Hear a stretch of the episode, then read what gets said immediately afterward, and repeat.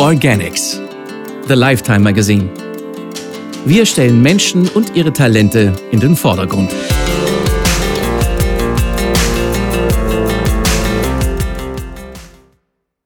Mein Manifest für die Wiedereröffnung der Welt. Der Designer Fabio Novembre, 54, provoziert gern. Aber nicht um der Provokation willen, sondern um die Menschen zum Nachdenken zu bringen. Für uns beschreibt der italienische Kosmopolit und Humanist, wie wir die Welt nach der Pandemie besser machen können und welche Rolle Kreativität und Kunst dabei spielen. Protokoll Simon Schreier.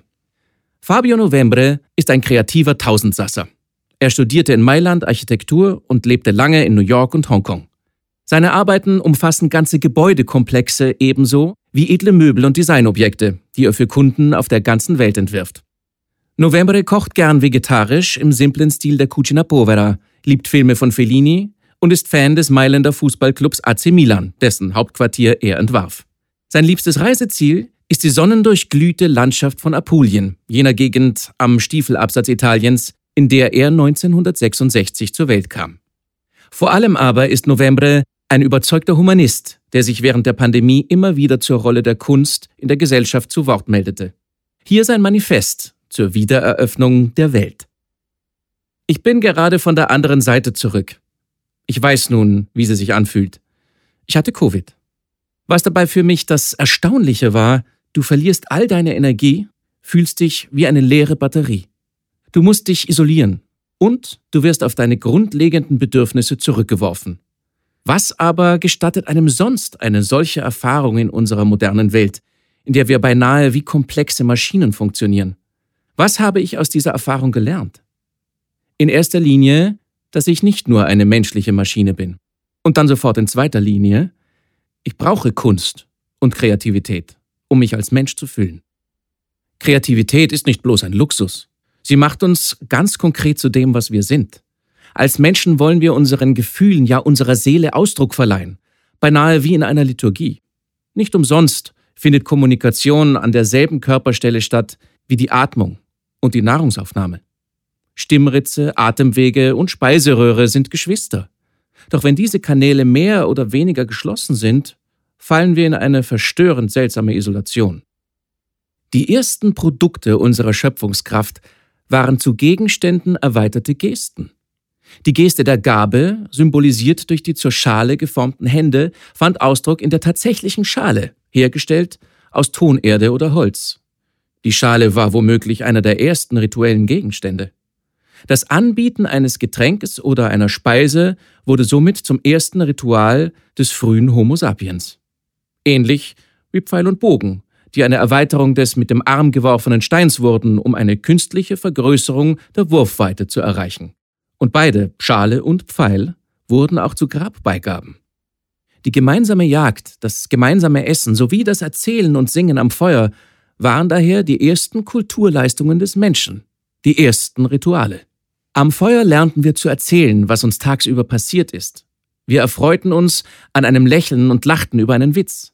Das war ganz wichtig für den Zusammenhalt des Stammes, das Gegenteil von Isolation. Die Gesellschaft meiner Familie, meiner Freunde, meiner Kinder ist entscheidend. Das war meine nächste Lektion, die ich während der letzten Wochen unfreiwillig lernte. Zoom-Chats und Konversationen über das Internet sind großartige technische Möglichkeiten der Überbrückung, aber sie ersetzen niemals das sinnliche und vor allem das taktile Bedürfnis nach Nähe. Wie sehr freue ich mich wieder darauf, jemanden zu umarmen und zu Herzen. Die Berührung wieder wertzuschätzen und mit jemand anderem mitzuempfinden, ist daher etwas, was wir in die Wiedereröffnung der Welt mitnehmen können. Das gilt übrigens auch für die Politiker und die Mächtigen. Empathisch zu leben kommt besonders ihnen abhanden, weil sie durch ihre Macht und ihre materiellen Interessen abgelenkt werden von den grundlegenden Bedürfnissen der Menschen und den natürlichen Umgangsformen zwischen ihnen.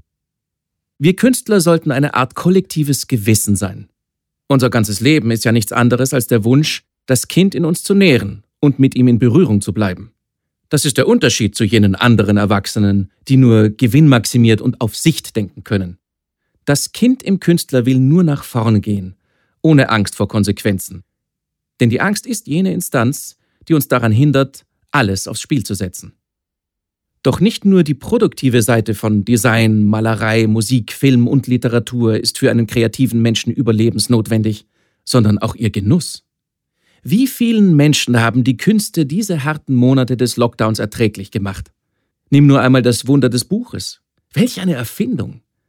Es ist voller kleiner Zeichen, und wenn deine Augen darüber hinwegleiten, lassen sie Bilder, Geschichten und Schicksale in deinem Geist erblühen. Erinnern wir uns also auch in der Zeit nach der Wiedereröffnung, dass uns das Wunder des Lesens jederzeit zur Verfügung steht. Schätzen wir die Literatur und ihre Schöpfer mehr. Zoom und Social Media haben ihre Berechtigung, denn sie sind erstaunliche Wege, wie die Menschen zueinander finden. Doch letztendlich ist der Gedankenaustausch in diesen Kanälen ein oberflächlicher. Die Literatur jedoch erlaubt uns, tiefer in den Geist, in das Leben und in die lehrende Geschichte einzutauchen. Ich habe eingangs erwähnt, dass uns die Pandemie auf unsere Grundbedürfnisse zurückgeworfen hat. Und auch in unserer modernen Epoche sind wir nichts anderes als digitale Primaten. Dass uns Touchscreens und Swiping sensorische Erlebnisse suggerieren, darf nicht darüber hinwegtäuschen, dass wir Nestwärme brauchen wie die Luft zum Atmen. Denn auch das hat mich diese anstrengende Zeit gelehrt. Ich bin ein hochentwickelter Primat. Und meine Aufgabe ist es, die Balance zu halten zwischen der virtuellen und der organischen Welt. Die Zeit vor 2020 war geprägt von einem Geist, der kaum von jemandem so verkörpert wurde wie vom ehemaligen Präsidenten der USA. Er stand für alles, was unseren Planeten aufheizt, vergiftet und missbraucht. Und so erschreckend das vergangene Jahr auch war, es hat uns gezeigt, dass wir imstande sind, unsere CO2-Emissionen zu reduzieren. Es hat uns Bilder gezeigt von Delfinen, die in die Wasserstraßen Venedigs und in den Golf von Neapel zurückgekehrt sind. Es hat uns gezeigt, auf welch einem wunderschönen Planeten wir leben dürfen. Auch wenn Pioniere wie Elon Musk sich auf den Weg zum Mars machen wollen, unser Planet ist einzigartig. Und noch etwas. Dieser Planet braucht uns nicht. Wir sind hier nur ein unerwarteter Gast. Die Erde wird uns überleben und weiter existieren, falls wir uns selbst auslöschen sollten. Doch wenn wir das verhindern wollen, müssen wir jetzt handeln, denn die Natur wird uns immer in die Schranken weisen. Allein dieses winzig kleine Virus hat uns das gezeigt. Wenn wir überleben wollen, müssen wir an einem neuen Gleichgewicht zwischen uns und den anderen Kreaturen auf der Erde arbeiten. Und da wir in der Lage sind, unsere Lebensweisen zielgerichtet an die Umstände anzupassen, werden wir das auch schaffen. Davon bin ich überzeugt. Denn Evolution bedeutet nichts anderes, als den Herausforderungen des Lebens entgegenzutreten. Um es drastisch zu formulieren, wir Menschen können uns nicht nicht entwickeln. Denn unser physiologisches Design orientiert sich stets nach vorn. Andernfalls hätten wir die Augen am Hinterkopf und unsere Füße wären rückwärts gerichtet. Wir sind Entdecker. Wir haben Kontinente durchstreift und den Pazifik durchquert. Und was uns vor allem auszeichnet, wir können unsere Beziehung zu uns selbst und zur Natur verändern und unser kollektives Handeln in Frage stellen.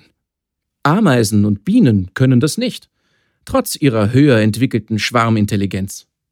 Unsere Aufgabe für die Zukunft sollte sein, unsere Prioritäten neu zu organisieren. Ein Beispiel. Müssen wir wirklich jeden Tag lange Wege zwischen unseren Wohnungen und unseren Arbeitsstätten zurücklegen? Erlaubt uns die Technologie nicht schon längst, auf physische Anwesenheit bei Meetings weitgehend zu verzichten und somit Ressourcen zu schonen? Ich bin in einer bescheidenen italienischen Familie aufgewachsen und wir haben das, was uns zum Leben zur Verfügung stand, so gut wie möglich genutzt und so wenig wie möglich vergeudet. Ein weiteres wichtiges Element in italienischen Familien ist die gemeinsame Mahlzeit. Das Zusammenkommen um den Tisch ist wohl das zentrale gemeinschaftliche Element überhaupt. Und darauf können wir uns auch freuen, wenn die neue Zeit uns das wieder erlaubt. Denken wir also an unsere jagenden Vorfahren am Feuer. Mahlzeiten zu teilen ist eine Metapher für das Schenken von Vertrauen, für Nähe. Du nimmst gemeinsam mit anderen etwas in deinen Körper auf. Wir Menschen pendeln ja immerzu zwischen Vertrauen und Angst. Wenn ich etwas zu mir nehme, schenke ich der Person, die die Mahlzeit zubereitet hat, mein totales Vertrauen. Vertrauen ist jedoch das Gegenteil von Furcht. Ich entscheide mich für das Vertrauen. Ich hoffe, du dich auch.